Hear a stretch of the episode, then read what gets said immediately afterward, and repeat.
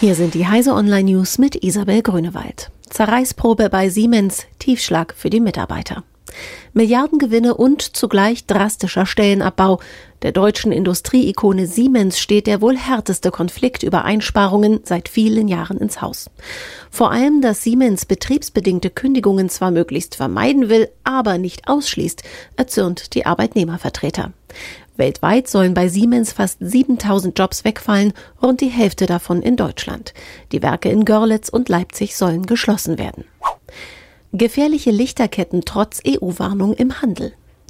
Billige Lichterketten zur Weihnachtsdekoration können lebensgefährlich sein und sind laut einer Meldung des Rapid Alert Systems der Europäischen Kommission aus dem Verkehr zu ziehen.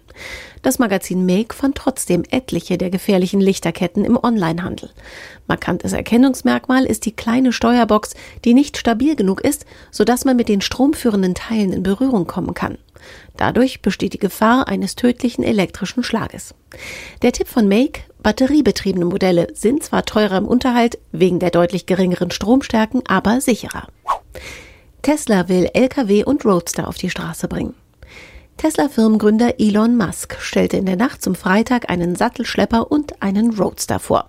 Dass Tesla weitere Modelle plant, war abzusehen, denn die Marke muss wachsen, um zu überleben. Der Roadster soll eine Höchstgeschwindigkeit von mehr als 400 Stundenkilometern haben. Der Sattelschlepper soll 2019 auf den Markt kommen und auch bei Nutzung der kompletten Ladelast eine Reichweite von rund 800 Kilometern bieten. US-Biologen fürchten Forschungsbeschränkungen durch Trump-Regierung.